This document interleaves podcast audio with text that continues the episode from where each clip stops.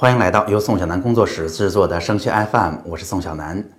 那今天的节目呀，我们要为大家分享这么一个话题，那就是二零二零年是山东省新高考呃考试并且填报录取的第一年。那因为政策发生了巨大的变化，那么往年填出来的志愿的结果，就是学校的最低分，每个专业的最低分，还有参考的价值吗？如果有的话，应该怎么参考呢？我们赶快进入今天的内容吧。好，那节目一开始哈，我先告诉大家答案，那就是这个成绩啊，当然是可以参考的，因为如果完全没有参考了，我们今年报起来也是相当吃力的哈。但是绝对不是直接看往年的分数来推断今年的分数，那这个参考价值会有怎样的变化呢？这是我们这期节目要为大家着重讲清的内容。我们逐个来说一说哈。首先，我想跟大家一起回顾一下我们每年都会给大家提到的那往年的成绩。到底值不值得参考？或者说，在今年填报志愿的时候，影响往年的成绩参考价值的因素到底有哪些？其实我之前给大家分享过，主要是有三个，大家可以跟我一起想一想哈。第一个就是志愿填报的规则。那当志愿的规则有变化的时候，通常这个分数的影响是最大最大的啊，这个是主要因素。那第二个其实还有招生计划数，大家想想看，报志愿不就是我们每一个同学逐一的按照自己报出的，原来是学校加专业也好，今年是学校专业单一的组合也好啊，来去满足我们的志愿结果嘛？所以如果一个学校的招生计划变了，或者在我们名次以前招生计划大幅度增加了，大幅度减少了，显然是对我们影响很大的。那第三还有一个怎样的因素啊？那就是人们观念的变化，对不对？就是过去我觉得这一类学校我不愿意报，后来人们越来越接受了，越来越愿意报了。那所以高分的同学报的多了，自然这一类学校的分数就上去了。典型的就是中外合作办学，而且现在在山东省校企合作也很有这个架势，对不对？想告诉大家哈。面对政策的变化呢，咱们山东的同学家长们也不用慌神儿，因为过去的十年之间，咱们也没少经历政策的变化。大家想想看，是不是这样？第一次大的变化在什么时候啊？如果我没有记错，大概在一三年附近。那个时候发生的变化是从原来的有序志愿变成现在的平行志愿，就是原来呀，在每一个批次里边，我们只能报一个学校。啊，这一个学校就像撞大运一样，如果报不成的话呢，下一个我们能报的就比前一个要掉一个大档次了。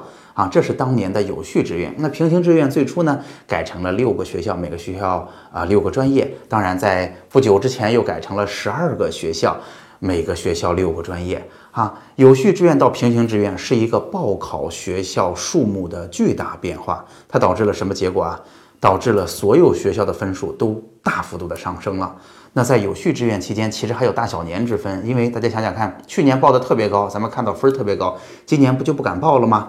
因为招生计划可能还是有一定的量的，咱们每个人又只能报一个，又不敢乱试，所以还真的有报不满的情况。如果没报满，当年录到这个学校的最低分可能就非常低，这就叫小年，是吧？如果有一年大家哎都去报这个学校了，报出来的呃人数远高于当年的招生计划，这就叫大年，这一年的分数就会比较高。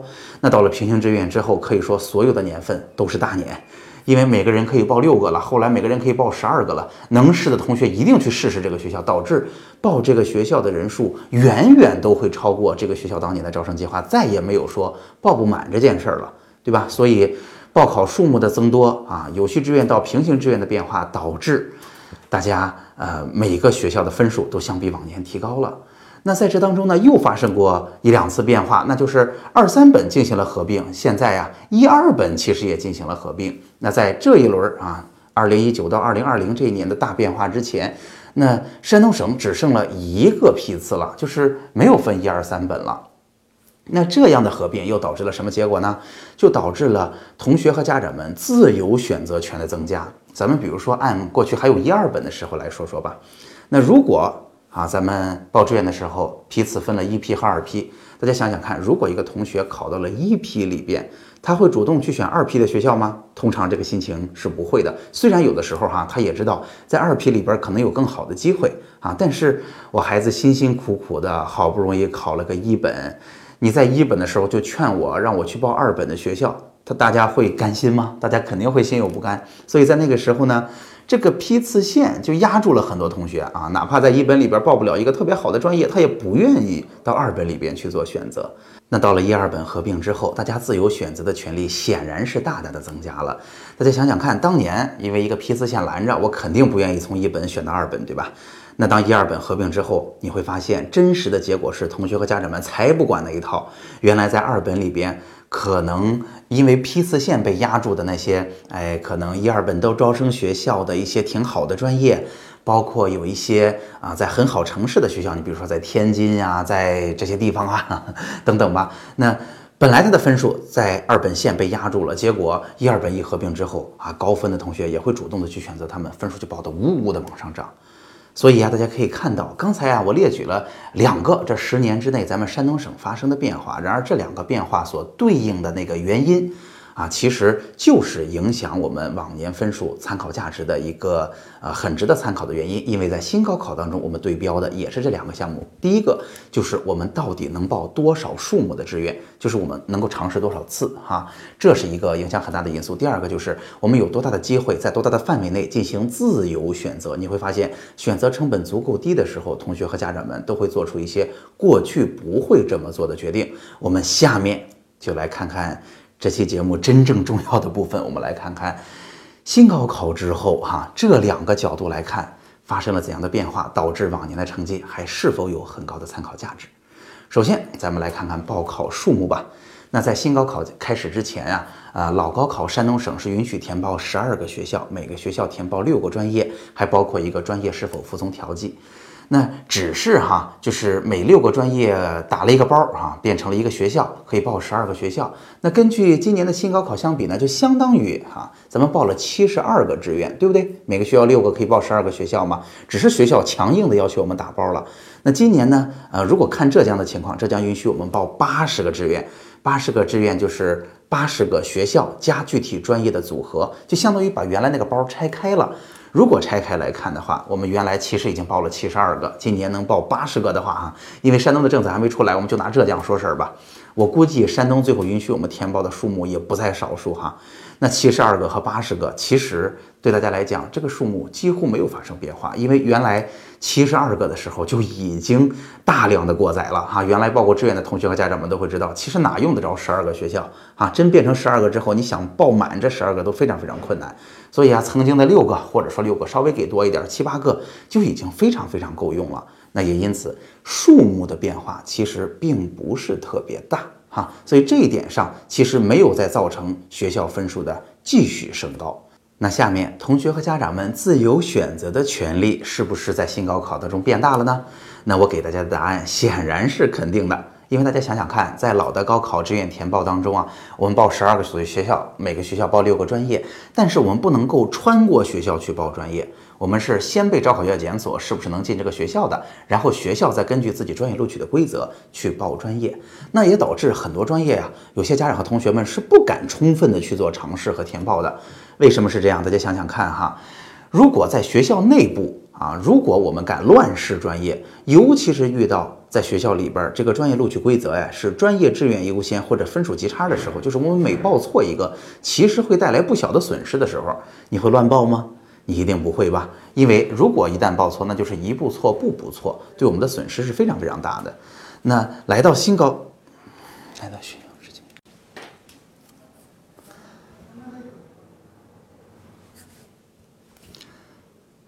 下面，下面，下面换到新高考之后，同学和家长们自由选择的机会。下面来到新高考之后。大家填报志愿，同学们自由选择的机会是不是增加了呢？那我的答案显然是一个大大的肯定，显然是大幅度的增加了。原因是在曾经填报的过程当中，哈，我们是没有办法穿过学校去报那个专业的，我们必须得先报学校后报专业。那也因此，在学校内部有些专业我们是不敢乱报的。因为我们没有办法精确的计算进到学校里边这个专业的分数还有多少的优势。如果碰巧这个学校专业录取的规则是专业志愿优先，或者是分数极差，也就是我们每报错一个，其实我们都会损失不少的东西，损失不少的先机。如果是这样，是不是有些专业你就不敢报啊？以及在学校之间的时候，毕竟我们每个学校都进行了打包，导致我们没有办法充分的在学校之间尝试各个专业。那好了，来到新高考的志愿填报，我们打破了学校这个打包的要求，可以直接去触碰到学校里边的每一个专业了。这会导致怎样的结果啊？大家想想看，就是大家更敢报一些专业，也更愿意剔除那一些自己不想报的专业了。这会导致什么结果？这会导致每个学校里边原来的专业分数啊，这是最低，这是最高，很可能高的变得更高了，因为高分的就想挑着它报嘛；低的变得更低了，因为大家更不想报嘛。所以它的结果就是学校的录取分数的梯度啊，这个最高分和低最低分之间的差距被拉大，好专业或者热门专业分更高，冷专业或者大家不愿报的专业分就更低啊。当然哈，这是一个让分数拉大的因素。那其实还有一个相反的影响因素在里边。一方面，大家知道，作为大学是不太希望我们学校的，尤其是最低录取的分数变得太低的。那当然，高分变高了，他是开心的哈。那最低录取分数如果变得太低，其实学校的领导是很过不去的。所以呢，其实大家会发现，在新高考来临、二零二零年到来之前，前几年很多学校就在预先做铺垫了。他们的解决方案就是把很多专业打包。啊，叫做大类录取，在高考录取的时候，在大类里边的专业就不再具体去做区分了，然后到大学里边再去做区分。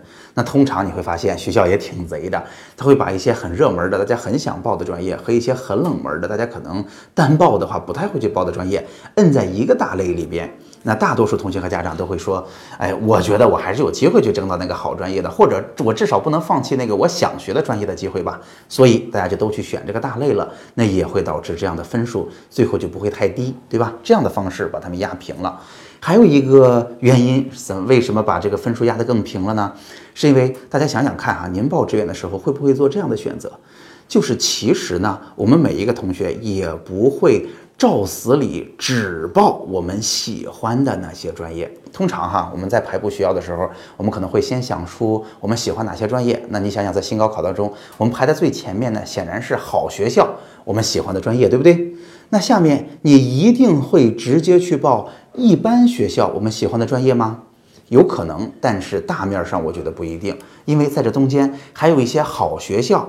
我们退而求其次可接受的专业，这不一定是那些不好的专业哈。我们把学专业分三种：好的我喜欢的，退而求其次可接受的，或者冷门的我不喜欢的。那至少第二档的专业，同学们可能也是要去做尝试的。原因是好学校好专业，那下边加上好学校一般专业，那我至少还能进一个特别好的学校吧。而且在这些学校里边，毕竟。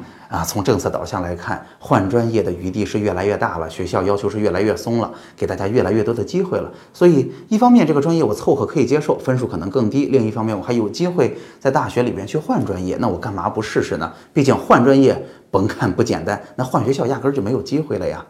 所以啊，大家会发现。哎，这个新高考带来的政策性的影响是让分数差距拉大的，高分更高，低分更低的。然而呢，也有大家填报的习惯的影响和大学在抵制这种做法，导致分数的区间会越来越窄的。